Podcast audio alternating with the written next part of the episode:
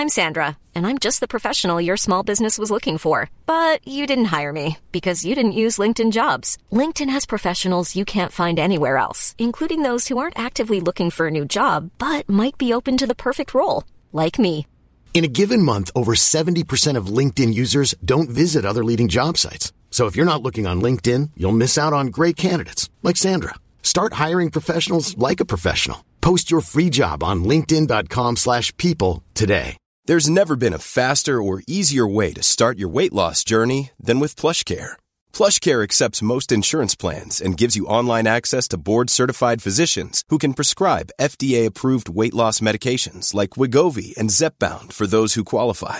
Take charge of your health and speak with a board-certified physician about a weight loss plan that's right for you. Get started today at plushcare.com slash weight loss. That's plushcare.com slash weight loss. plushcare.com slash weight loss. Herzlich willkommen zu Auf Deutsch gesagt, dem Podcast für fortgeschrittene Lernende der deutschen Sprache.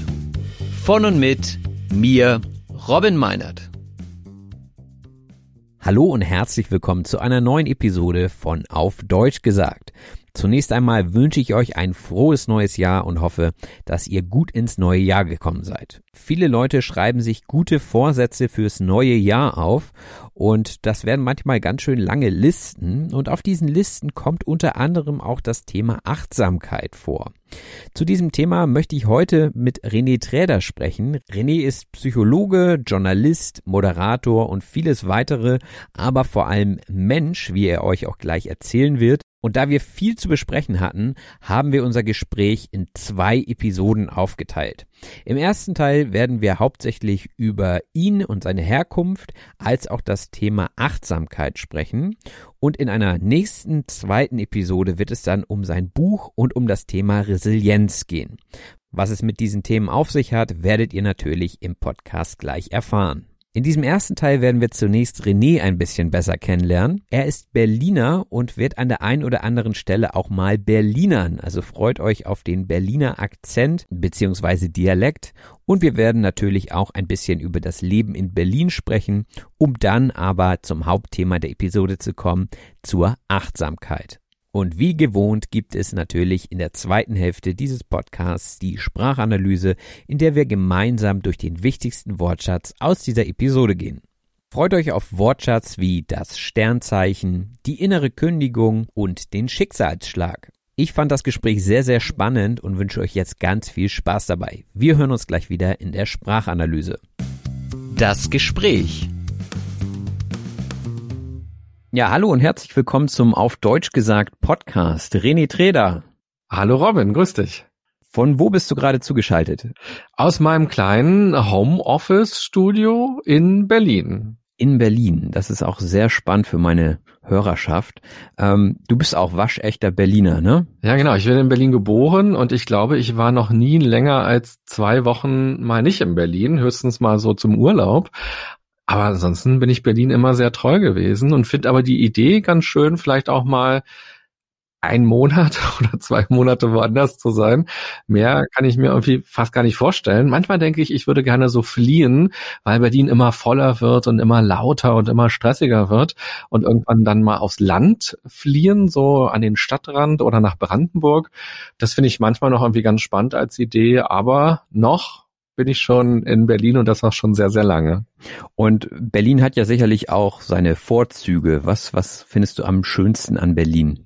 Naja, Berlin ist für mich ja erstmal eine Heimatstadt und gar nicht so die Stadt mit dem Brandenburger Tor oder mit dem Reichstag. Das ist immer schön, da lang zu spazieren, auch wenn Freunde in Berlin sind. Aber ansonsten sind es eben vertraute Straßen und vertraute Orte für mich und eine Stadt, in der ich auch trotzdem immer noch was Neues entdecke, weil die sich verändert, weil sie auch so riesig ist und weil ich auch in vielen Stadtbezirken natürlich ganz selten auch nur bin. Jeder Ort in Berlin ist ja so ein eigener Kiez, sagt man. Das kannst du dann auch noch mal nachher als Begriff erklären. Und jeder Kiez ist ja im Grunde genommen so eine ganz eigene Bubble, wo man alles hat, wo man einen Markt hat und wo man eine Schule hat oder eine Kirche hat und ein Einkaufszentrum hat, wo irgendwie alles ist. Weil Berlin sind ja eigentlich ganz viele kleine Orte, die irgendwann dann mal vor 100 Jahren nämlich zusammengefügt worden sind, dann zu einer gemeinsamen Stadt. Aber im Grunde genommen waren das alles viele kleine Orte. Und Berlin ist ja auch Multikulti. Wie wichtig ist für dich ähm, die, die Sprache Deutsch und die Sprache Englisch oder was auch immer du sonst noch so sprichst? Also welchen Stellenwert haben Sprachen in Berlin? Aha, das ist sehr spannend. Ich habe neulich erlebt, dass ich in einem Café saß und da kam die Kellnerin und hat auf Englisch uns direkt angesprochen. Das ja. zeigt auch schon ganz gut, wie touristisch und wie Multikulti Berlin ist, dass man da jetzt immer natürlich andere Sprachen mitdenkt. Für mich ist äh, Deutsch äh, natürlich eine wichtige Sprache in Berlin und ich freue mich immer, wenn ich noch so alte Berliner treffe, die auch noch so ein bisschen Berlinern. Und ja. da gibt's ja eben diese Erkenntnis, dass der Berliner Slang im Osten Berlins. Anders mhm. ist als im Westen Berlins, dass es einfach nochmal ein anderer Sound ist.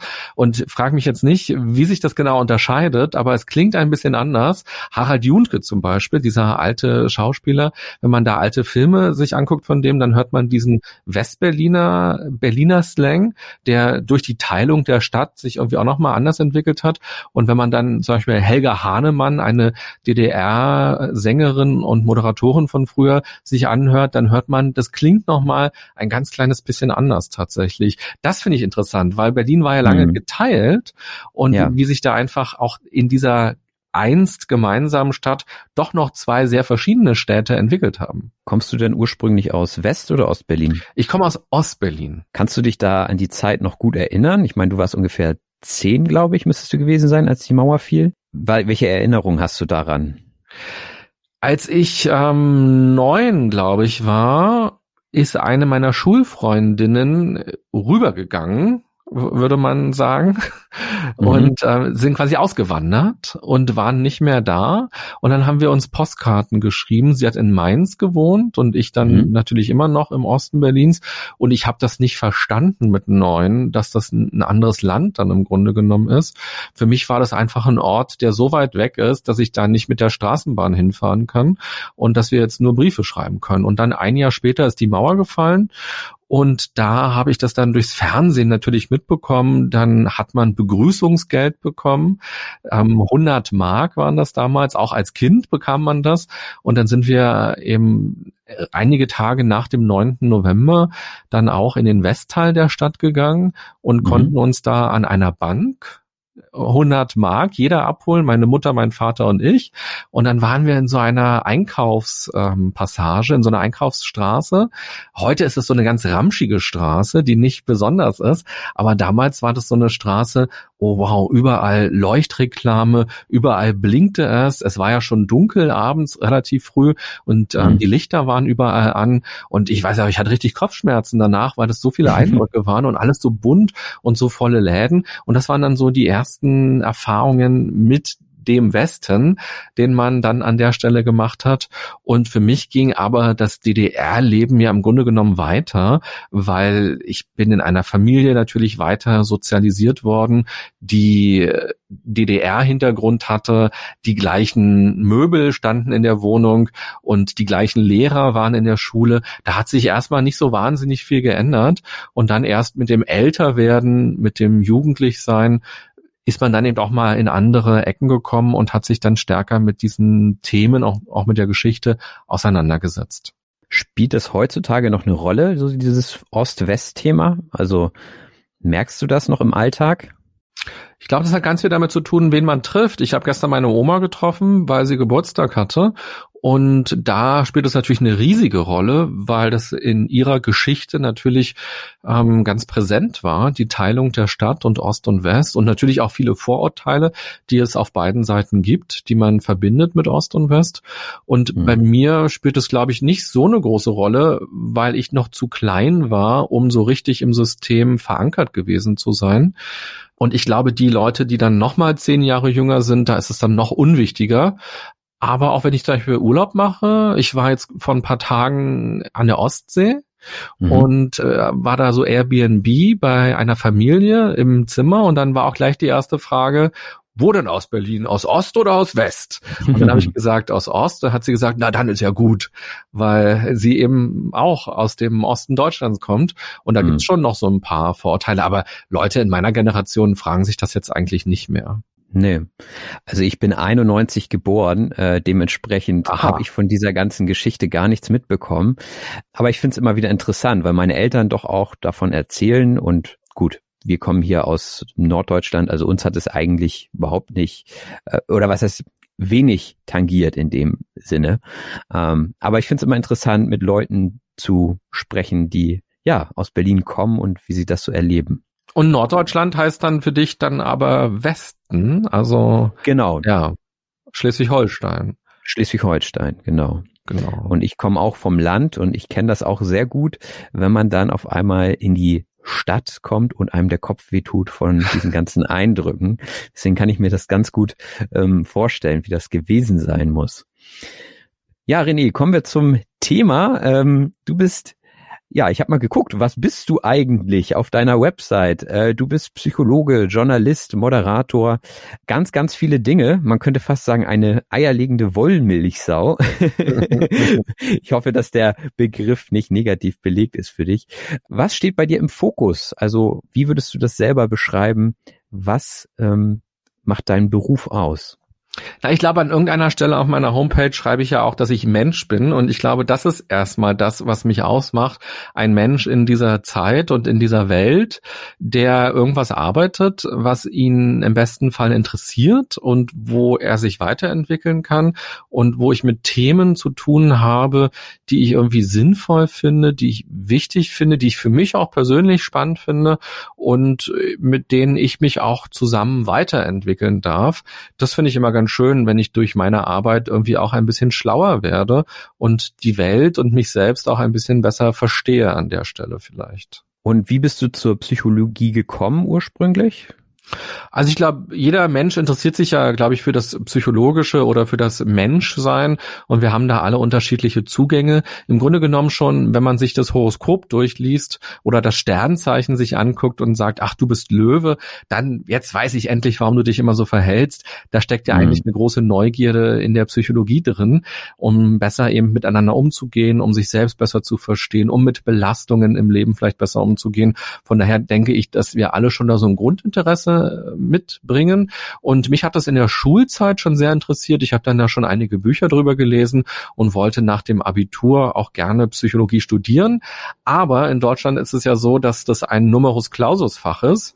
Und mhm. ich hatte einfach nicht 1,0 im Abi und habe dann keinen Studienplatz bekommen und bin dann erstmal in Richtung Medien abgebogen, was ich auch ganz großartig fand und habe dann beim Radio gearbeitet. Und dann habe ich aber viele, viele Jahre beim Radio gearbeitet und hatte irgendwann das Gefühl, dass ich dort alles gemacht habe, was man machen kann, hatte eine innere Kündigung. Das ist ja vielleicht auch nochmal ein spannender mhm. Begriff. Ja. und auch ein spannendes Phänomen als Mensch, wenn man nach einigen Jahren, bei mir waren es ungefähr acht Jahre Arbeit, dann an den Punkt kommt, dass man sagt, hm, wie könnte es denn jetzt weitergehen?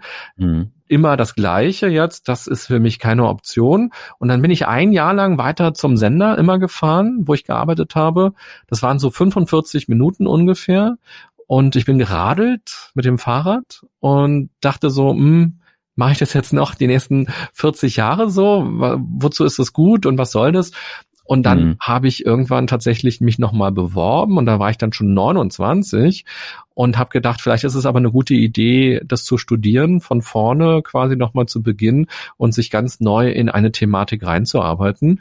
Und dann habe ich tatsächlich gekündigt und bin studieren gegangen und habe dann ab 30 angefangen, Psychologie zu studieren. Und so kam ich dann quasi mit dem zweiten Versuch, mit dem zweiten Anlauf dahin, das zu studieren, was mich auch sehr interessiert. Und heutzutage verbindest du ja das Beste aus beidem. Ich habe dich persönlich über die Seven Mind App kennengelernt, ähm, die ja unter anderem durch Meditationen für Achtsamkeit sorgen soll im Alltag. Zunächst mal so der Begriff Achtsamkeit. Was ist Achtsamkeit? Ja, das ist eine schöne Frage. Gerade wenn du dich ja mit der deutschen Sprache auseinandersetzt, da haben ja alle Sprachen ein anderes Begriff, eine andere Begrifflichkeit dafür. Im Englischen heißt es ja Mindfulness. Und das könnte man ja übersetzen mit die Fülle des Geistes oder ähm, ja, also wie auch immer man das übersetzen möchte. Und im Deutschen mhm das ist dann vielleicht auch so typisch deutsch. Da steckt ja Achtung drin, also mhm. Vorsicht, Achtung. Ich habe auch gerade noch mal nachgeguckt, was ist so äh, der Hintergrund vom Begriff Achtung. Auf der einen Seite ist es wirklich Vorsicht, Achtung, die Ampel ist rot, bleib stehen. Achtung hat aber auch was mit Respekt ähm, zu tun. Ich habe Achtung vor jemandem oder ich habe Achtung vor Lebensmitteln und werfe sie nicht weg. Ähm, also so ein bisschen. Und der Begriff Achtsamkeit ist vielleicht deshalb gar kein ganz so schöner Begriff, könnte man jetzt dadurch äh, weiter reden, weil da so viel Pflichtgefühl und so viel Druck und Tugend und sowas drinsteckt. Vielleicht mhm. könnte man eher sagen Aufmerksamkeit statt Achtsamkeit. Also ich bin achtsam der Dinge, die in mir passieren. Ich bin achtsam der Dinge, die im Außen passieren vielleicht auch ein achtsames Gespräch. Ich höre dir genau zu, was du sagst. Ich reagiere darauf. Ich versuche bei der Sache zu sein und nicht noch was mhm. anderes nebenbei zu machen. Das ungefähr beschreibt ja Achtsamkeit.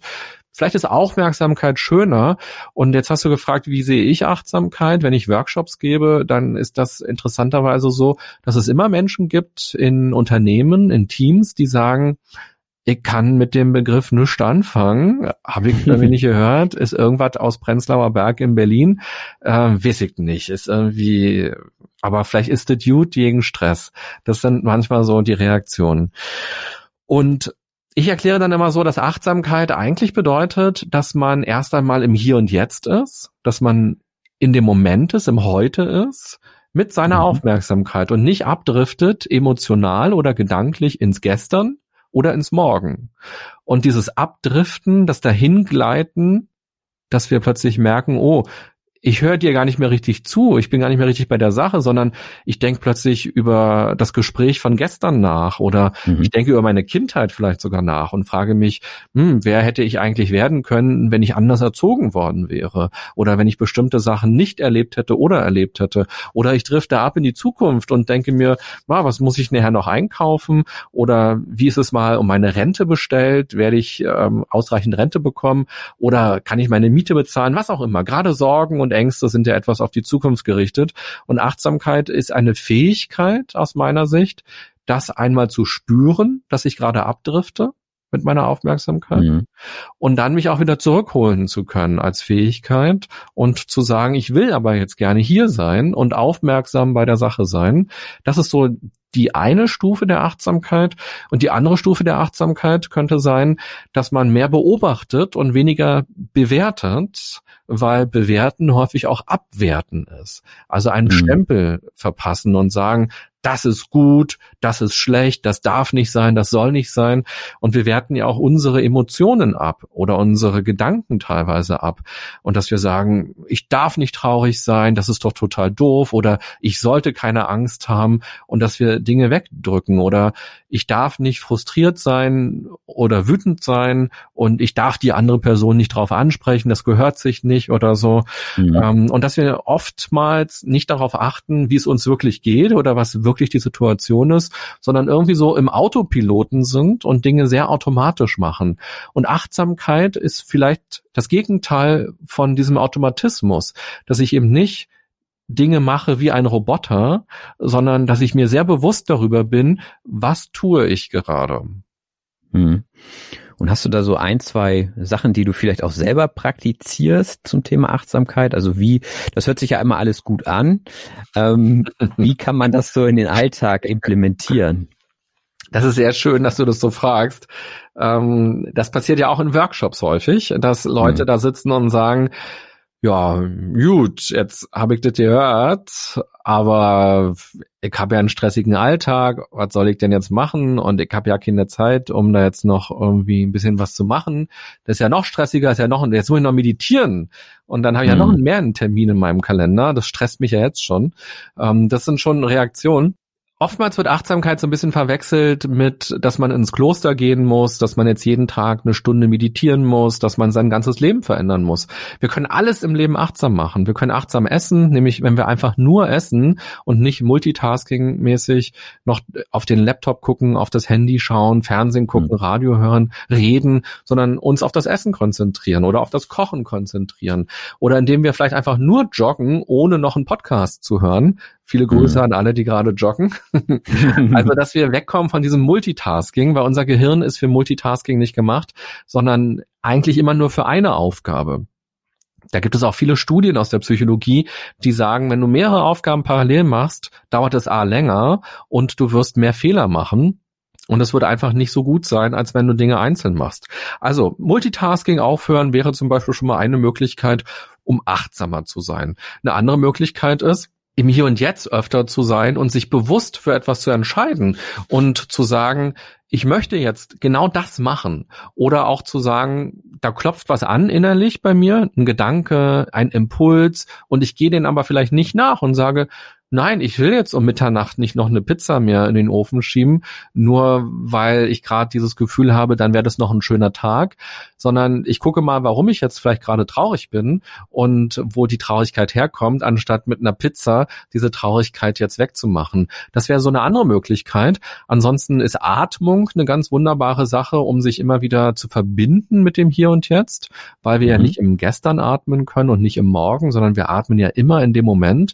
Und wenn ich mich auf meine meine Atmung konzentriere, dann bin ich wieder hier und habe es geschafft, dieses Gedankenkarussell, diese ständigen Grübeleien zu unterbrechen, weil ich einfach wieder spüre, ach, ich bin jetzt hier auf diesem Stuhl, vor diesem Mikrofon, in diesem Gespräch und ich atme jetzt einfach und alles andere ist keine Realität, sondern es fühlt sich nur an wie eine Realität, weil ich es mit Energie auflade, bestimmte Gedanken oder bestimmte Emotionen. Das klingt jetzt vielleicht schon so ein bisschen ähm, abgespaced, ähm, aber es ist eigentlich sehr hands-on, dass man ja eigentlich sehr reduziert das macht, was man machen will und ähm, mal guckt, was dadurch für Gedanken kommen, was dadurch für Verhaltensweisen entstehen und wie sich das Leben vielleicht dadurch verändert und es ein bisschen weniger stressig vielleicht wird. Momentan ist ja auch so, ein so eine Art Boom in dieser Achtsamkeitsbranche, nenne ich sie jetzt einfach schon mal. Es gibt ja viele Apps, die sich damit beschäftigen, viele Bücher. Also ich würde es schon fast als Achtsamkeitsindustrie bezeichnen. Warum gerade jetzt? Warum gibt es so einen Boom und so eine Nachfrage dafür? Was meinst du? Ja, also vielleicht zwei Antworten darauf. Ich glaube, wir haben, wir leben gerade in einer Welt, die sowieso sehr diverse Angebote hat. Also wenn du vor 20 Jahren durch die Innenstadt gegangen bist und Hunger hattest, dann gab's da vielleicht drei, vier Sachen, wo du dir Essen kaufen konntest. Heute gibt's irgendwie gefühlt 10, 20 verschiedene Ketten, ähm, Subway, McDonald's, Burger King, mhm. Pizza Hut und so weiter. Also wir haben eh schon eine große Diversität bei allem, bei Buchläden, bei Drogeriemärkten, bei Supermärkten, bei allem. Von daher ist vielleicht eben auch hier eine Diversität ganz normal. Aber das, wo du vielleicht drauf anspielst, ist ja, dass unsere Welt sich verändert hat. Wir sind globaler geworden. Ich kriege jetzt mit, was Donald Trump macht oder was Obama macht. Ähm, das hätte ich vor 20, 30 Jahren vielleicht so nicht in der Form alles mitbekommen. Mhm. Ich kriege vor allem in dieser digitalen, globalisierten Welt sehr viele Nachrichtenmeldungen, News tagtäglich ähm, angespült. Das bedeutet ja häufig Stress, weil es sind negative Nachrichten. Ähm, es gibt einen großen Informationsflut und auch eine große Diversität auch wieder bei den Unterhaltungsmöglichkeiten. Netflix, Sky, Amazon Prime, fünf Millionen Fernsehprogramme gefühlt, jetzt noch Podcasts, YouTube-Kanäle, äh, Twitter, Instagram, Facebook. Und ich habe ja nur 24 Stunden, mhm. genauso wie der Steinzeitmensch damals nur 24 Stunden hatte. Mhm. Und ich werde aber immer wieder aufgefordert, Entscheidungen zu treffen. Was gucke ich mir heute Abend an? Und dadurch entscheide ich mich auch gegen so viele andere Dinge, die ich nicht konsumiere und die an mir vorbeigehen. Und das ist schon ein gewisser Stress, in dem wir jetzt leben, weil wir ständig den Eindruck haben könnten, wir entscheiden uns falsch auch vielleicht für den falschen Partner, für die falsche Partnerin, weil wenn man eine Dating-App aufmacht, sieht man, da gibt's ja noch viel schönere auf den ersten Blick. Und vielleicht habe ich mich hm. ja falsch entschieden. Meine Güte, ähm, vielleicht müssen wir uns sofort trennen und ich muss mich wieder auf die Suche begeben. Also ich glaube schon, wir leben in einer schnelleren, in einer stressigeren Welt und wir sind auch, glaube ich, als Individuum überfordert mit den Problemen, die an uns herangespült werden. Die Corona-Themen sind sehr groß geworden, die Klimathemen sind sehr groß geworden, die Energiethemen, Hungersnöte, ähm, Naturkatastrophen, das sind einfach sehr große Fragen und Themen, die wir nicht mehr beantworten können, die wir kaum überblicken können. Was sind Ursache, was sind Wirkungsmechanismen? Und das natürlich für Stress sorgt, für eine Spannung in uns sorgt. Und die Frage ist, was passiert jetzt? Und Achtsamkeit ist ja vielleicht in vielen Fällen ein bewusster Verzicht auch, ein Verzicht auf die Masse, ein Verzicht auf Diversität und zu sagen, ich konzentriere mich jetzt auf mein kleines Leben und auf die Sachen, die mir wichtig sind und ich blende mal andere Dinge aus,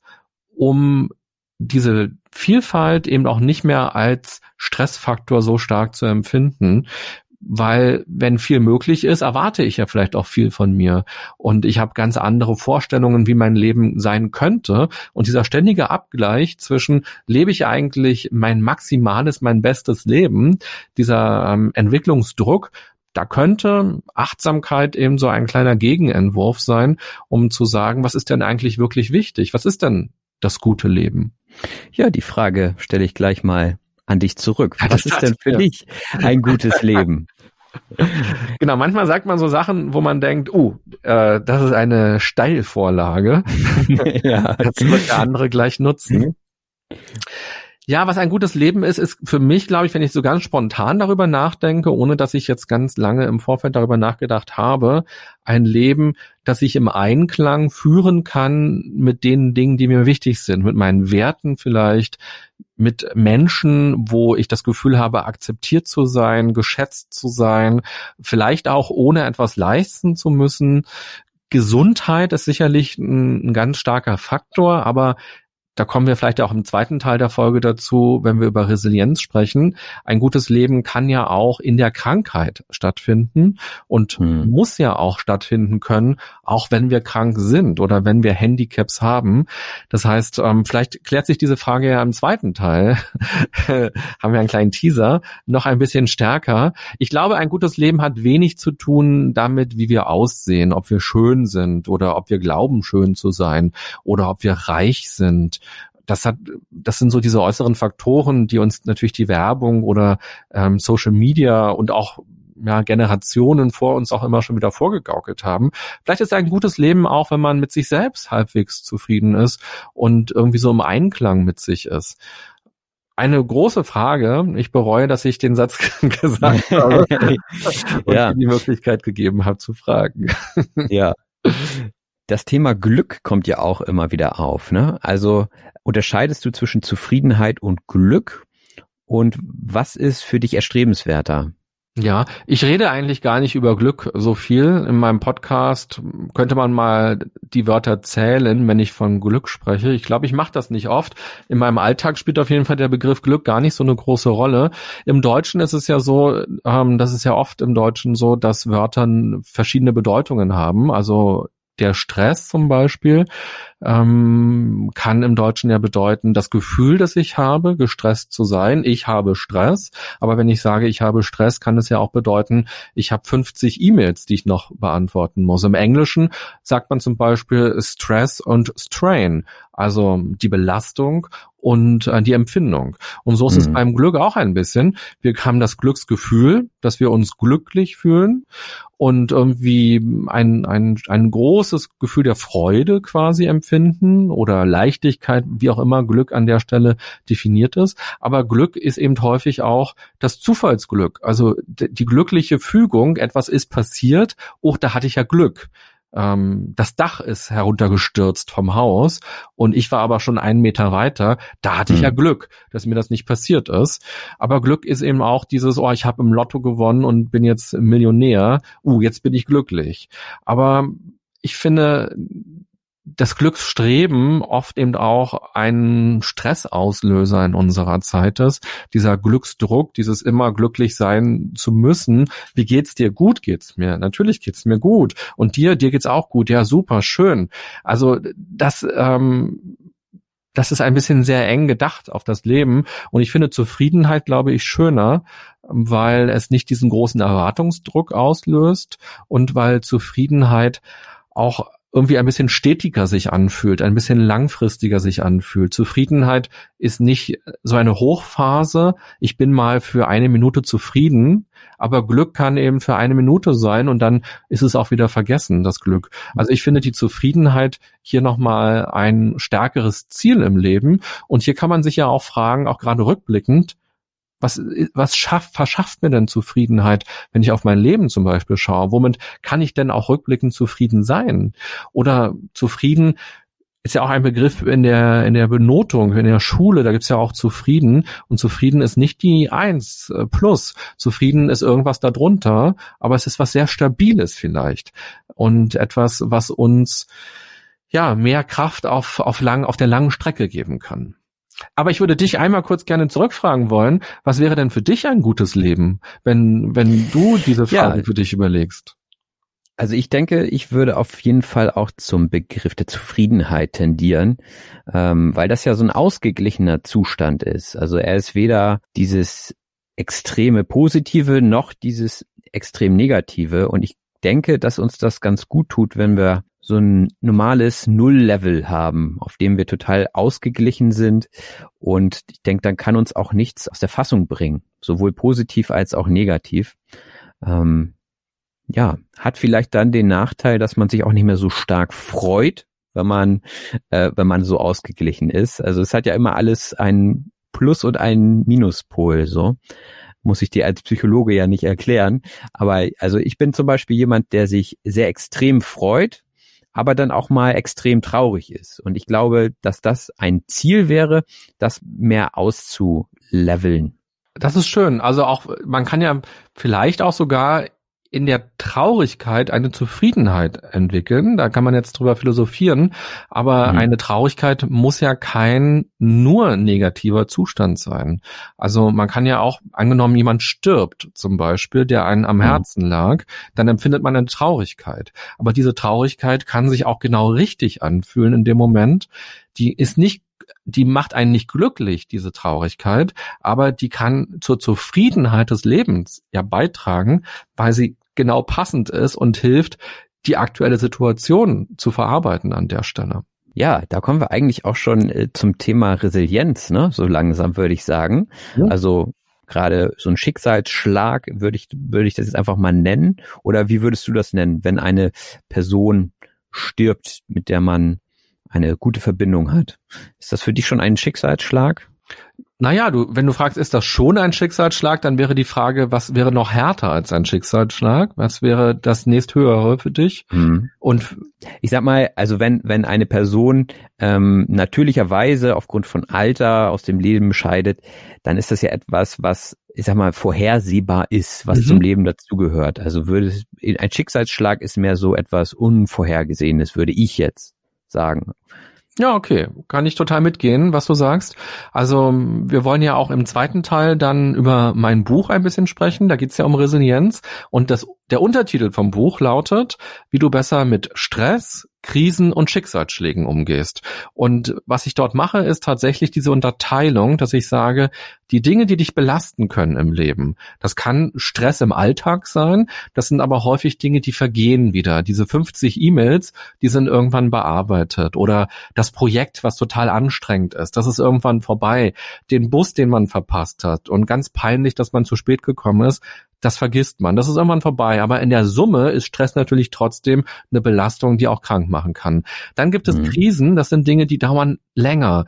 Da gibt es vielleicht aber auch Lösungen für Krisen. Eine Arbeitslosigkeit kann eine Krise sein, eine Beziehungskrise oder auch eine finanzielle Krise, die man hat. Da kommt man aber möglicherweise mit viel Arbeit und Energie auch wieder raus und auch im besten Fall gestärkt raus. Und dann als drittes gibt es die Schicksalsschläge. Und Schicksalsschläge haben keine Lösung, sondern haben eben eher die Aufforderung, finde einen Umgang damit. Finde ja.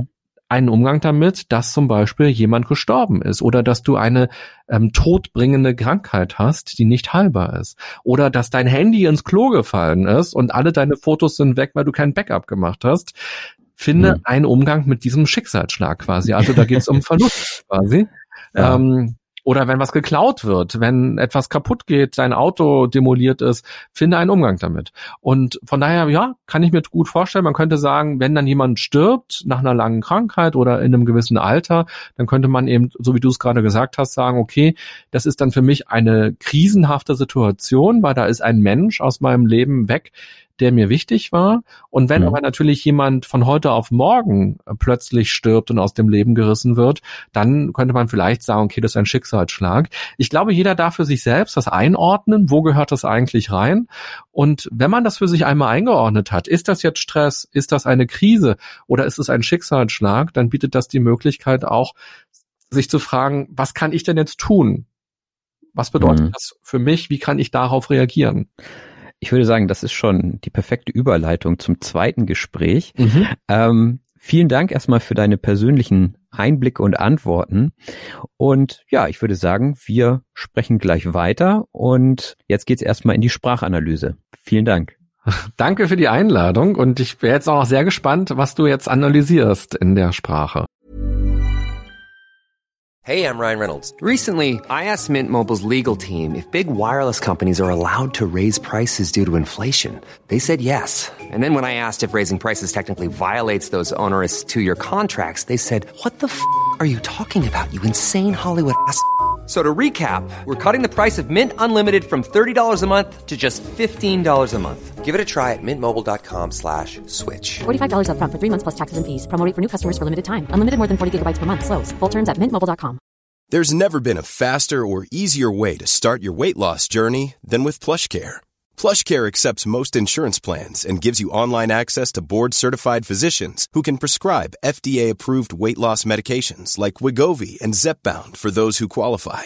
Take charge of your health and speak with a board-certified physician about a weight loss plan that's right for you. Get started today at plushcare.com slash weight loss. That's plushcare.com slash weight loss. plushcare.com slash weight loss.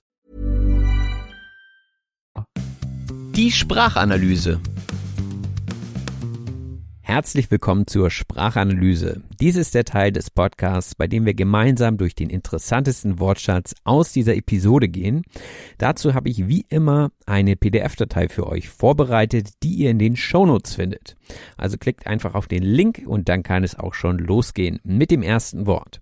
René ist ein waschechter Berliner, hatte ich gesagt. Waschecht bedeutet so viel wie der Abstammung nach echt. Also er kommt wirklich aus Berlin. Waschecht kann man auch sagen, wenn man seine Kleidung wäscht und sie eine gute Qualität hat, dementsprechend nach der Wäsche noch genauso aussieht wie vor der Wäsche, dann ist die Wäsche waschecht. Diese zwei Bedeutungen hat also das Wort waschecht. Und in Berlin zu leben hat natürlich seine Vorzüge. Der Vorzug ist eine gute Eigenschaft, die eine bestimmte Person oder Sache auszeichnet. Zum Beispiel ist man in der Stadt relativ mobil. Das heißt, man kann die Bahn nutzen, man kann den Bus nutzen. Das ist auf jeden Fall ein Vorzug des Stadtlebens. Also Vorzug heißt ja auch immer etwas vorziehen und meistens braucht man dann auch eine andere Sache zum Vergleichen. Also ihr könnt zum Beispiel sagen, ich ziehe die Stadt dem Land vor. Das heißt, die Stadt ist dann besser als das Land. Wenn ihr aber eher ein Landmensch seid, dann könnt ihr sagen, das Land hat auch viele Vorzüge. Zum Beispiel ist die Luft besser, also ziehe ich es vor, auf dem Land zu leben. Denn es hat meiner Meinung nach mehr Vorzüge. Wenn man auf dem Land lebt, dann lebt man natürlich nicht auf einem Kiez. Der Kiez ist ein Stadtteil oder ein Viertel. Und wir haben ja gelernt, dass Berlin aus verschiedenen Kiezen besteht. In Hamburg gibt es ja eigentlich nur diesen einen Kiez und den kennt ihr vielleicht auch auf St. Pauli. Der ist ja weltweit bekannt. Ähm, googelt das gerne mal, da findet ihr ein paar interessante Bilder. Und genauso wie Hamburg ist Berlin natürlich auch Multikulti. Multikulti heißt viele Kulturen umfassend oder beinhaltend. Also Multi steht ja für vieles und Kulti steht für Kulturen, also viele Kulturen in einem Ort. Wir hatten uns auch über Sprachen und deren Stellenwert unterhalten. Der Stellenwert ist die Bedeutung von etwas oder von einer Person. Also in anderen Worten, wie wichtig ist etwas? Wenn etwas einen hohen Stellenwert hat, dann ist es wichtig. Wenn etwas einen niedrigen Stellenwert hat, dann ist es eher nicht so wichtig.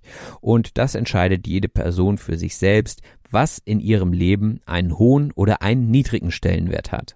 Manchmal sagt man auch, das kommt bei mir an allererster Stelle. Das heißt dann, das ist besonders wichtig, das hat einen hohen Stellenwert.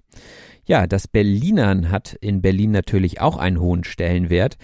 Berlinern tut man, wenn man die Berliner Mundart spricht. Und das hat René zwischendurch mal gemacht.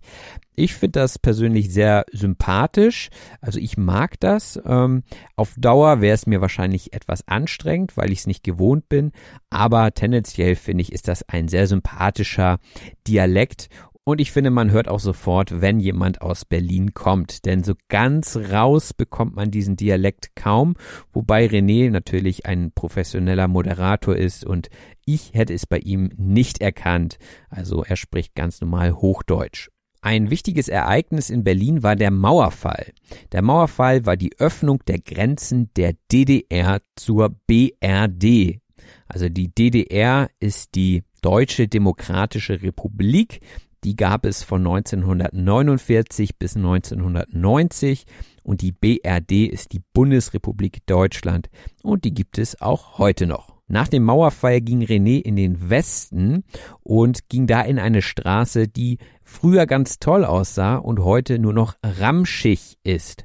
Ramschig ist das Wort, das ich erklären möchte, und zwar heißt ramschig minderwertig oder als minderwertig angesehen. Ich benutze das Wort ramschig oftmals im Zusammenhang mit Läden, die viele günstige Artikel anbieten, die aber nicht so richtig ein gutes Sortiment haben. Die Qualität ist meistens auch sehr gering. Und dann spreche ich von Ramschläden. Das sind dann so Läden, die 1-Euro-Artikel anbieten. Und ja, man fühlt sich da nicht so richtig wohl. Es riecht nach Plastik. Und das ist dann alles sehr, sehr ramschig. Ramschläden haben meistens auch sehr, sehr grelle Leuchtreklamen. Leuchtreklame ist ein Wort, das eine Leuchtstoffröhre in Form von Werbung beschreibt. Aber heutzutage hat fast jeder Laden eine Leuchtreklame draußen angebracht, so dass man auch im Winter oder im Dunkeln sehen kann, um welches Geschäft es sich handelt. Da steht dann meistens der Firmenname drauf und ist stark erleuchtet. Je nachdem, woher man kommt, wurde man wahrscheinlich auch verschieden sozialisiert. Sozialisieren heißt jemanden in die Gemeinschaft einordnen oder zum Leben in ihr befähigen. Das heißt, je nachdem, wo ihr aufgewachsen seid, hattet ihr natürlich eine andere Gesellschaft, in der ihr groß geworden seid.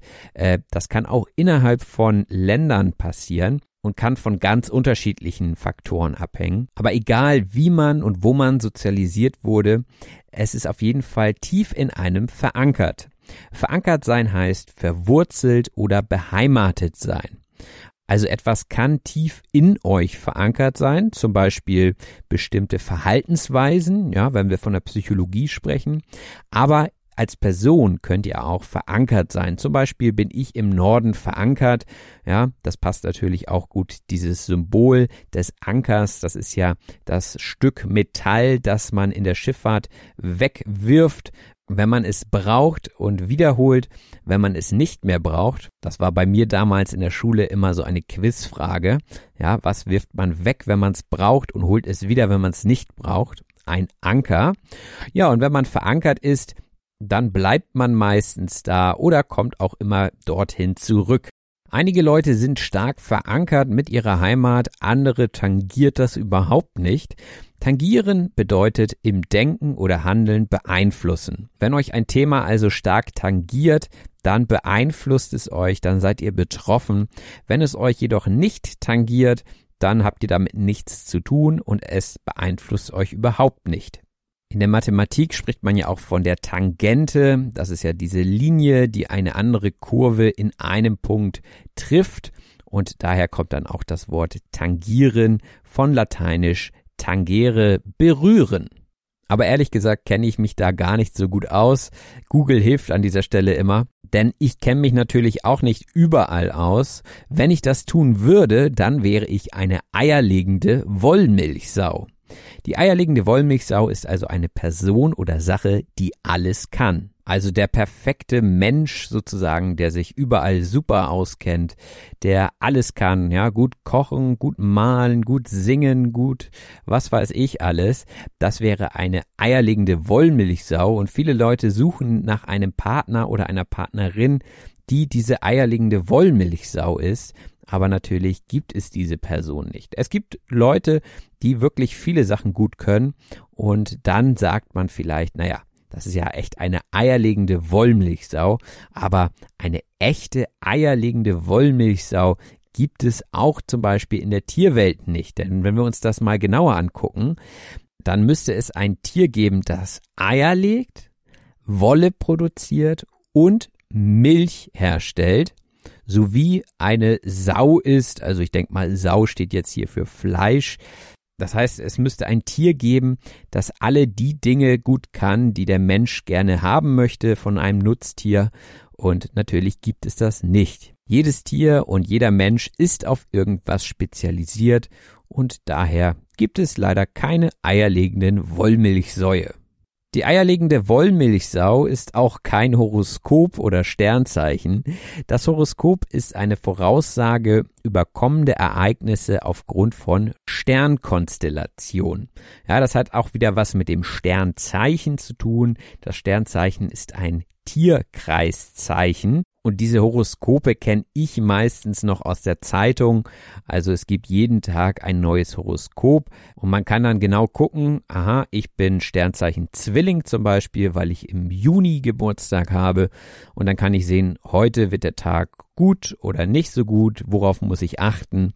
Das wäre also das Horoskop und das orientiert sich am Sternzeichen. Ob ihr daran glaubt oder nicht, ähm, ja, lasst es mich gerne wissen in den Kommentaren. Ich finde, manchmal stimmt es, aber ich glaube, dass die Sachen auch so geschrieben sind, dass sie immer stimmen können. Von daher, ich bin da noch skeptisch, wobei mein Sternzeichen und die Charakterzüge meines Sternzeichens eigentlich auch ganz gut zu mir passen. René hatte auch von seiner inneren Kündigung beim Sender gesprochen. Die innere Kündigung ist die Arbeitseinstellung einer Arbeitskraft zwar das Arbeitsverhältnis nicht durch die Kündigung aufzugeben, aber die Arbeitsleistung aufgrund von fehlender Motivation zu senken. Also wenn man eigentlich weiß, ich möchte hier eigentlich gar nicht mehr sein, ich möchte hier nicht weiterarbeiten, man geht aber trotzdem weiterhin und macht seinen Job, aber auch nicht mehr mit so viel Motivation. Dann hat man eine innere Kündigung. Und das würde mich natürlich auch interessieren. Hattet ihr schon mal eine innere Kündigung und wie seid ihr damit umgegangen? Habt ihr dann am Ende wirklich gekündigt oder habt ihr das irgendwie anders lösen können? Also schreibt das gerne in die Kommentare. Und jetzt kommen wir zum Hauptthema dieser Episode und zwar zur Achtsamkeit. Die Achtsamkeit hat natürlich verschiedene Definitionen. Ich habe jetzt hier einfach eine rausgesucht, die ich ganz gut finde. Und zwar der Zustand, in dem man den gegenwärtigen Moment bewertungsfrei und bewusst wahrnimmt. Also wenn ihr annehmt, was ist, dann seid ihr achtsam. Ihr achtet aber auch auf euch, ihr achtet auf das, was gerade passiert und ihr seid voll dabei. Das ist die Achtsamkeit. Und ich finde, gerade heutzutage sollte man das Ganze wirklich schulen, denn in Zeiten von Social Media und diesen ganz schnellen geschnittenen Videos und so weiter, da kann man sich kaum noch fokussieren und man ist so leicht abgelenkt und da hilft Achtsamkeit dabei, das Leben wieder bewusster wahrzunehmen. Vielleicht hält der ein oder andere auch die Achtsamkeit für eine Tugend. Die Tugend ist eine sittlich wertvolle Eigenschaft und man kann verschiedene Tugenden verfolgen. Zum Beispiel schlägt mir das Internet hier Gerechtigkeit vor, Tapferkeit und Mäßigung. Ja, das sind also Werte und Normen, die äh, man für gut hält und das sind Tugenden. Eine Tugend ist also eine hervorragende Eigenschaft oder vorbildliche Haltung. Und wenn man sich einige Zeit lang in der Achtsamkeit übt, dann sollte es einem einfacher fallen, bei der Sache zu sein. Bei der Sache sein heißt fokussiert sein. Das heißt, sich voll und ganz auf das Hier und Jetzt zu konzentrieren und seine Aufmerksamkeit auf diese eine Sache zu lenken, die man gerade macht. Und ich weiß nicht, wie es euch geht, aber das ist etwas, was mir sehr, sehr schwer fällt. Ja, also gerade wenn ich in der Küche bin und irgendwas aufräume, dann ist mir meistens langweilig und dann höre ich nebenbei Musik oder ich höre mir einen Podcast an.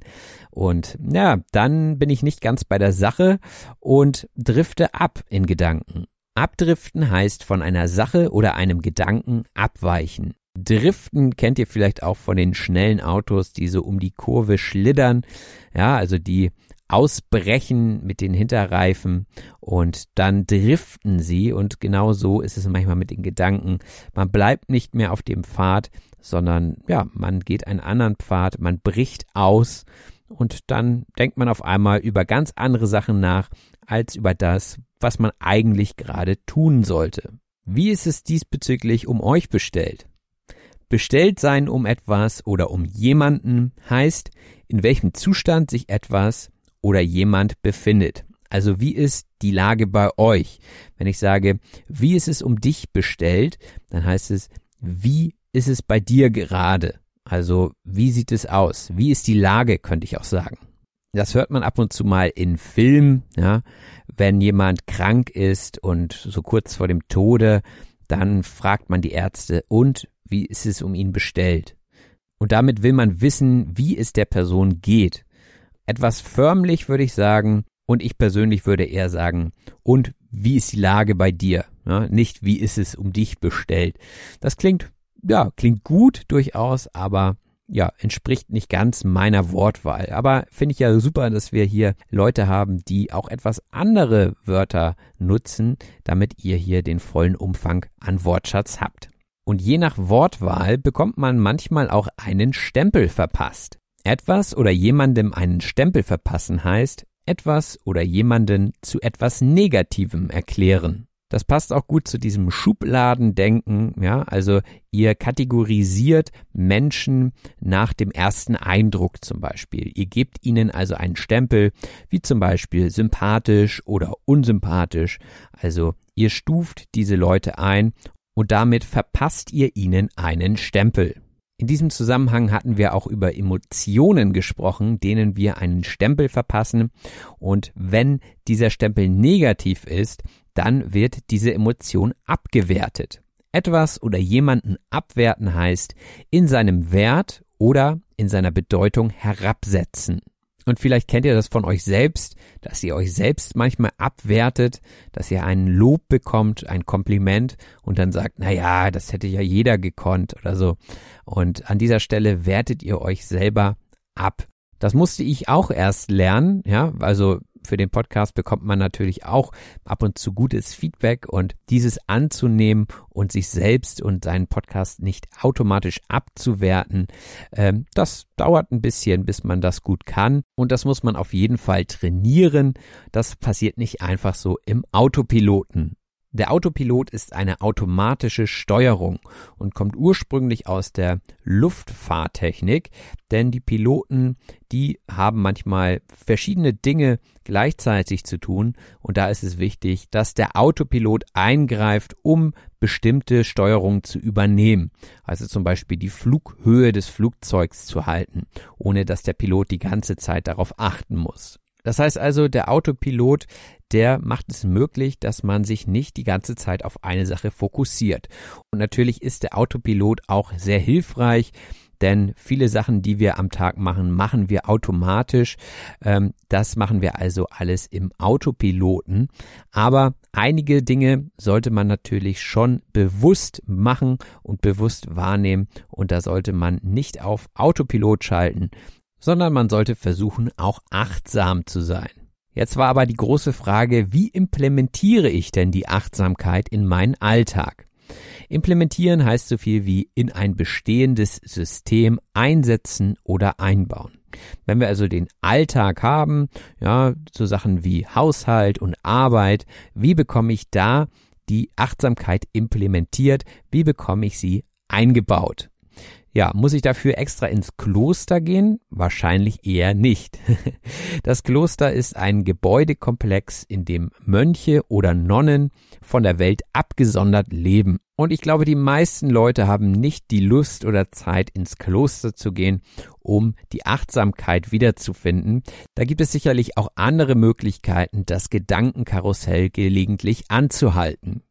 Das Gedankenkarussell ist die ständige Wiederholung immer gleicher Fragen.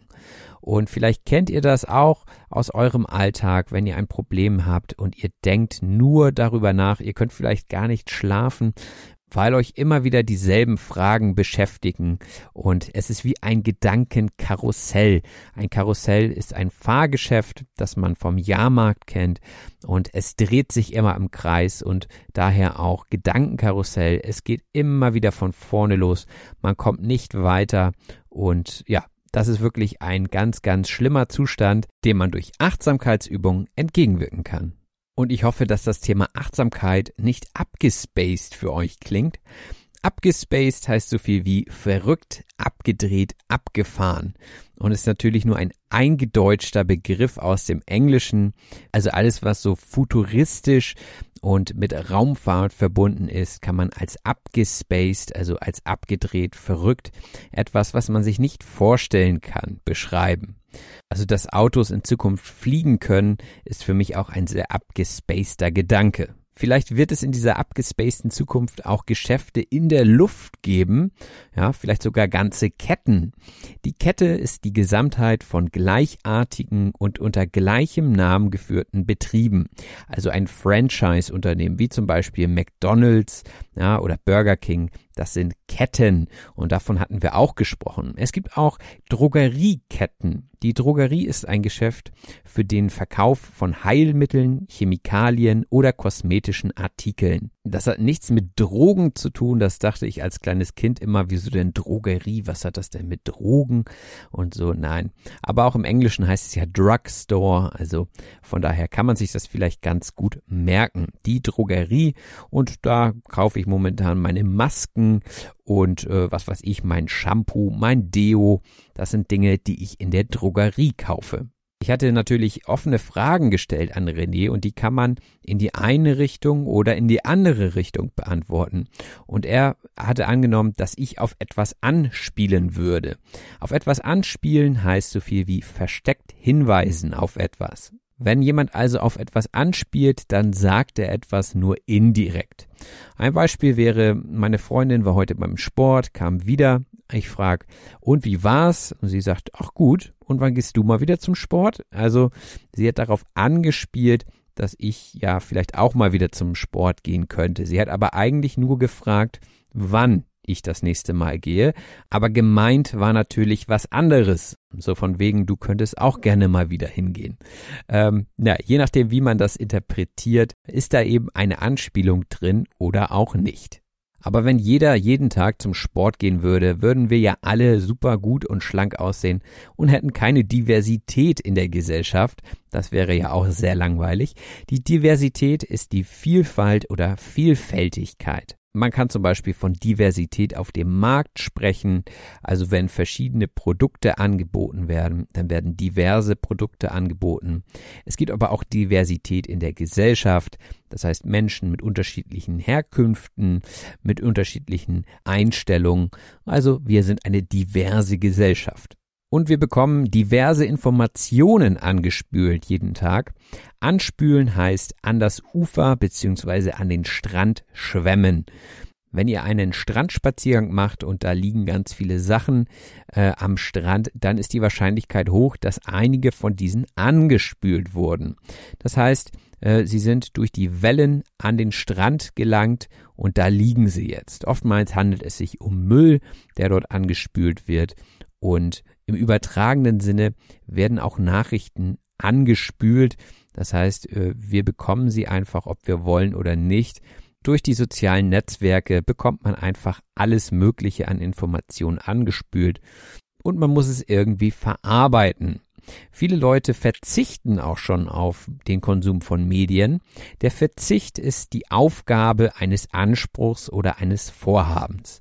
Also wenn ihr auf den Konsum von Nachrichten verzichtet, dann heißt das, dass ihr gar nicht den Anspruch habt, etwas zu konsumieren, sondern ihr sagt, nein, ich möchte das bewusst nicht konsumieren, also verzichte ich darauf. Oder viele Leute werden jetzt zum Anfang des Jahres vielleicht auch eine Diät machen. Das heißt, ihr verzichtet auf Süßigkeiten. Ihr verzichtet auf süße Getränke. Ja, das ist also ein Verzicht. Ihr esst oder konsumiert diese Dinge nicht. Und nach der Diät könnt ihr dann abgleichen, wie ihr vorher aussaht und wie ihr jetzt ausseht. Der Abgleich ist also ein Vergleich mit etwas oder jemandem. Und da sollte man natürlich auch aufpassen, dass man sich nicht zu stark vergleicht mit allen anderen Leuten, gerade nicht auf Social Media. Denn dort wird natürlich mit Filtern gearbeitet und Dinge vorgegeben, die gar nicht der Realität entsprechen. Daher empfehle ich euch den Abgleich mit euch selbst und nicht den Vergleich mit anderen. Vielleicht wollt ihr auch gar nicht dieses Instagram-Leben führen und habt einen Gegenentwurf zu dieser Luxuswelt, die da manchmal vorgegeben wird, die Welt der Reichen und Schönen. Vielleicht habt ihr einfach einen Gegenentwurf. Der Gegenentwurf ist ein Entwurf, der sich gegen den Entwurf einer Gegenpartei oder ähnlichem richtet. Das heißt also eine Alternative. Und viele Leute sind momentan dabei, einen Gegenentwurf zu dem herkömmlichen Leben zu finden. Sie äh, werden zum Beispiel Minimalisten, das heißt, sie verzichten auf vieles, also auf viele Statussymbole, wie zum Beispiel ein großes Auto und so weiter. Das ist also ein Gegenentwurf zu diesem Leben, was uns auf Instagram und Facebook und so weiter immer wieder gezeigt wird. Denn die Frage ist natürlich, was ist ein gutes Leben und was macht ein gutes Leben aus? Und ja, darüber haben wir kurz gesprochen und das war natürlich eine Steilvorlage für mich, um René zu fragen, was denn für ihn das gute Leben ausmacht. Die Steilvorlage ist ein Anlass, um etwas zu tun oder zu sagen. Also in unserem Beispiel hat er eine Aussage gemacht und ich habe sie als Frage an ihn weitergegeben. Das war also eine Steilvorlage, die er mir geboten hat, dass ich diese Frage einfach gleich an ihn weiterstellen kann. Ursprünglich kommt das Wort aus dem Fußball, wo ein Spieler oder eine Spielerin eine Vorlage gibt. Das heißt, sie spielt den Ball zu der Person, die dann das Tor schießt. Also es gibt eine Vorlage und wenn diese besonders gut ist, dann spricht man auch von einer Steilvorlage. Also der Torschütze oder die Torschützin hat es dann ganz einfach, das Tor zu schießen. Es ist also eine Steilvorlage. Und die Frage war ja, was ist ein gutes Leben? Und ein gutes Leben ist sicherlich, wenn man mit sich in Einklang ist. Mit sich in Einklang sein heißt, ohne innere Widersprüche sein und innere Harmonie spüren. Das sind natürlich auch alles musikalische Begriffe, also Harmonie und Einklang. Also etwas harmoniert sehr gut, es gibt keine Dissonanz, es gibt keine Widersprüche. Und so fühlt es sich dann auch an, wenn man in Einklang mit sich selbst ist. Und das ist auch eine Frage, die man sich immer mal selber stellen sollte. Bin ich gerade eigentlich in Einklang mit mir selbst oder gaukel ich mir das Ganze nur vor? Vorgaukeln bedeutet jemandem etwas so schildern, dass er sich falsche Vorstellungen oder Hoffnungen macht. Wenn ihr euch also vorgaukelt, dass bei euch alles gut ist und aber eigentlich habt ihr das Gefühl, ah, eigentlich sollte ich weniger arbeiten zum Beispiel oder ich sollte mich mehr um meine Beziehung kümmern, ja, und trotzdem aber immer wieder sagt, nö, nö, mir geht's gut und so, dann gaukelt ihr euch das vor. Also ihr seid nicht ehrlich mit euch selbst, aber natürlich kann man auch anderen Leuten etwas vorgaukeln. Das ist nämlich eher so der Standardfall. Politiker sind eigentlich immer das beste Beispiel, wenn man davon spricht, dass jemand anderen Leuten etwas vorgaukelt. Zum Beispiel gaukeln sie vor, eine Lösung zu einem wichtigen Problem zu haben. Dabei haben sie es aber gar nicht sondern es geht ihnen darum, die Leute entweder zu beruhigen oder sie von sich zu überzeugen. Denn Politiker streben natürlich immer nach Macht. Das Streben nach etwas heißt zielbewusst auf etwas hinarbeiten. Ich strebe zum Beispiel danach, ein guter Lehrer zu sein und gute Materialien zu erstellen. Viele Leute streben auch nach dem großen Glück im Leben, was auch immer das dann sein mag. Glück finde ich persönlich nicht so erstrebenswert. Ich strebe eher nach Zufriedenheit. Denn wenn man zufrieden ist, kann einen nichts aus der Fassung bringen. Aus der Fassung bringen heißt die Selbstbeherrschung verlieren oder auch schockiert sein. Wenn euch also eine Nachricht aus der Fassung bringt, dann nimmt euch das emotional sehr stark mit. Die Fassung ist sozusagen der Rahmen, also ein Bild hat auch eine Fassung und dieser Rahmen, die Fassung, die hält das Bild zusammen. Wenn einen also etwas aus der Fassung bringt, man also aus der Fassung gerät, kann man auch sagen, dann gerät das Bild in Schieflage, es fällt auseinander und das kann man sehr gut auf die Emotionen übertragen, dieses Bild, denn wenn man aus der Fassung gerät, dann gerät das ganze Leben in Schieflage. Und dann kann man sicherlich nicht mehr von Zufriedenheit sprechen. Die Zufriedenheit ist der Zustand innerer Ausgeglichenheit. Also alles hält sich die Waage, alles ist gut wie es ist, man ist zufrieden. Nichtsdestotrotz kann natürlich ein Schicksalsschlag einen Menschen aus der Fassung bringen, auch wenn er zuvor zufrieden war. Der Schicksalsschlag ist ein trauriges oder auch einschneidendes Erlebnis in jemandes Leben. Also wenn das Schicksal zuschlägt, ja, dann tut es meistens weh. Das heißt also, wenn man zum Beispiel eine Person verliert, die man gern hat, durch zum Beispiel einen Unfall oder durch eine Krankheit, dann ist das ein Schicksalsschlag. Und ein Schicksalsschlag bedeutet eben auch, dass Menschen aus dem Leben scheiden. Aus dem Leben scheiden heißt sterben. Aus dem Leben scheiden ist auch sehr bildungssprachlich, also hört sich gut an. Das würde man vielleicht als Pastor in einer Rede auch verwenden, wenn man das Wort sterben nicht so direkt sagen möchte. Also eine Person scheidet aus dem Leben. Und das ist natürlich immer eine traurige Sache. Ich denke, da könnt ihr mitgehen bei dieser Behauptung. Mitgehen bei etwas heißt einverstanden sein mit etwas. Also wenn ihr zum Beispiel in einer Debatte seid und euer Gegenüber behauptet etwas, dann könnt ihr sagen, ja, da gehe ich mit, da stimme ich zu, aber in dem Aspekt kann ich nicht mitgehen. Das heißt, in diesem Aspekt seid ihr nicht einverstanden und habt eine andere Meinung. Und damit müsst ihr dann einen Umgang finden. Einen Umgang finden heißt mit etwas zurechtkommen. Und auch in der Achtsamkeit geht es ja darum, einen Umgang mit sich selbst und seinen Gefühlen und mit seiner Umwelt zu finden. Das heißt zu gucken, wie kann ich auf bestimmte Dinge reagieren, wie komme ich mit meiner Situation klar. Das ist gerade dann wichtig, wenn man sich so richtig schlecht fühlt und am liebsten alles demolieren würde. Demolieren ist auch das letzte Wort aus dieser heutigen Liste und bedeutet so viel wie gewaltsam und mutwillig etwas beschädigen oder zerstören.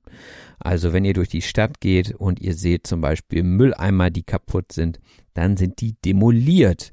Und gerade Leute mit viel Wut im Bauch, die demolieren gerne Sachen, die ihnen nicht gehören.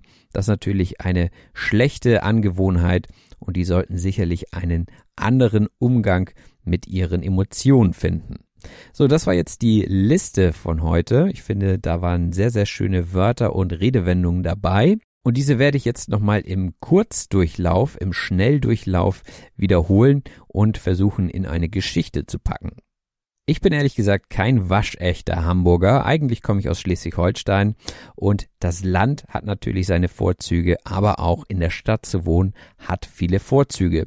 Zum Beispiel lebt man nahe am Kiez, der so richtig Multikulti ist und einen hohen Stellenwert in Hamburg hat. Auch viele Berliner kommen nach Hamburg, um sich das Ganze anzugucken. Und als Hamburger geht man natürlich auch gerne nach Berlin, um sich zum Beispiel die Reste von der Mauer und die Geschichte der DDR anzuhören. Als Tourist kauft man gerne irgendwelche ramschicken Souvenirs, die einem über die Leuchtreklamen angeboten werden. Irgendwie wurde ich so sozialisiert, dass ich von woanders auch immer Souvenirs mitbringe.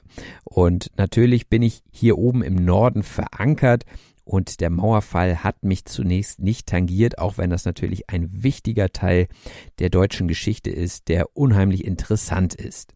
Aber man kann nicht alles wissen, denn man ist natürlich keine eierlegende Wollmilchsau und auch auf das Horoskop und das Sternzeichen kann man sich nicht immer verlassen.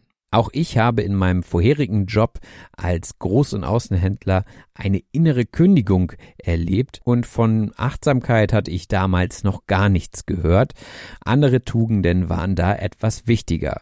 Aber beim Job war ich dann oftmals auch nicht so ganz bei der Sache, driftete ab mit den Gedanken und dachte darüber nach, wie es denn in meiner Zukunft um mich bestellt sein würde. Ich glaube, mein früherer Boss, der stempelte mich auch ab als jemand, den man auf lange Sicht wahrscheinlich nicht behalten wollen würde, und so wertete er mich zwischendurch in so kleinen Nebensätzen immer wieder ab. Ich stellte also schnell auf Autopilot und machte nur das Nötigste auf der Arbeit und versuchte so viel Spaß in meinen Job zu implementieren wie möglich. Kurzzeitig dachte ich auch daran, ins Kloster zu gehen. Aber dieses Gedankenkarussell war mir dann doch zu abgespaced und Gott sei Dank gab es auch immer wieder die Mittagspause, die einen dann rettete vor der Arbeit. Da ging ich dann gelegentlich zu einer Burgerkette, die ihr vielleicht auch kennt, und habe mir dort mein Essen besorgt. Mein Getränk hingegen habe ich mir oft in der Drogerie gekauft, denn dort war es erheblich günstiger. Und auch schmeckte es besser.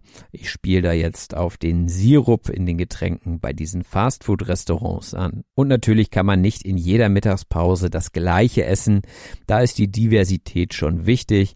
Und man hat natürlich viel Inspiration bekommen von den Werbeprospekten, die immer so angespült wurden. Manchmal habe ich aber auch auf das Mittagessen verzichtet und habe stattdessen abends gegessen. Wenn ich mein Leben früher und heute abgleiche, dann ist es heute auf jeden Fall besser. Man könnte fast schon sagen, dass ich den Gegenentwurf meines damaligen Lebens lebe. Das ist natürlich jetzt eine Steilvorlage für euch, um da nochmal genauer nachzufragen. Ihr könntet zum Beispiel fragen, naja, bist du wirklich im Einklang mit dir selbst oder gaukelst du dir das Ganze nur vor? Wonach strebst du eigentlich wirklich? Und was bringt dich aus der Fassung? Bist du wirklich zufrieden mit deinem Leben? Gab es Schicksalsschläge, als zum Beispiel jemand aus deiner Familie aus dem Leben geschieden ist? Dass das gute Fragen sind, da kann ich auf jeden Fall mitgehen und ich hoffe, dass jeder von euch einen guten Umgang mit seiner Situation findet und nicht anfängt, irgendwelche Dinge in der Stadt oder auf dem Land zu demolieren. Das war der Kurzdurchlauf ja, wie immer etwas durcheinander, aber ich hoffe, dass ich euch hiermit noch ein paar authentische Beispiele bringen konnte und dass ihr jetzt die Wörter und Redewendungen, die ich benutzt habe, auch verstanden habt. Ja, und wenn euch diese Episode gefallen hat, dann teilt sie auch gerne auf Social Media, wie zum Beispiel Facebook oder Instagram. Folgt auch gerne meinen Kanälen auf Social Media. Auf Instagram und Facebook mache ich regelmäßig Stories, die vielleicht auch ganz interessant für euch sind. Und natürlich könnt ihr mir auch bei YouTube folgen, denn dort habe ich auch vor, demnächst etwas mehr zu machen, als nur die Audio-Podcasts hochzuladen. Und wo wir schon bei Audio sind, überall dort, wo ihr diesen Podcast hören könnt, könnt ihr wahrscheinlich auch inzwischen eine Rezension hinterlassen. Neuerdings auch auf Spotify oder auch wie gehabt bei Apple Podcasts. Auf jeden Fall freue ich mich über eure 5-Sterne-Bewertung. Und wer den Podcast finanziell unterstützen kann und möchte, der kann das über PayPal tun. Den Link findet ihr in den Show Notes, genauso wie den Link zu Patreon. Dort gibt es verschiedene Extras, wie zum Beispiel das Wort zum Wochenende als Podcast. Das gibt es jede Woche. Und natürlich gibt es auch die Transkriptionen zu den neuen Episoden. Und alle Infos zu René Träder und seinen Projekten habe ich natürlich auch in den Shownotes verlinkt. Also guckt gerne mal rein. In der nächsten Episode werde ich nämlich auch wieder mit René sprechen und da wird es dann um das Thema Resilienz gehen.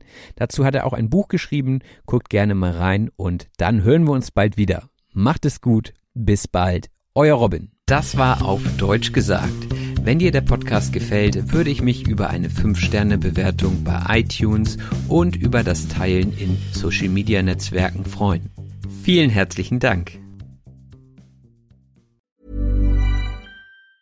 Planning for your next trip? Elevate your travel style with Quince. Quince has all the jet-setting essentials you'll want for your next getaway, like European linen, premium luggage options, buttery soft Italian leather bags, and so much more. And it's all priced at 50 to 80% less than similar brands. Plus, Quince only works with factories that use safe and ethical manufacturing practices. Pack your bags with high-quality essentials you'll be wearing for vacations to come with Quince. Go to quince.com slash trip for free shipping and 365-day returns.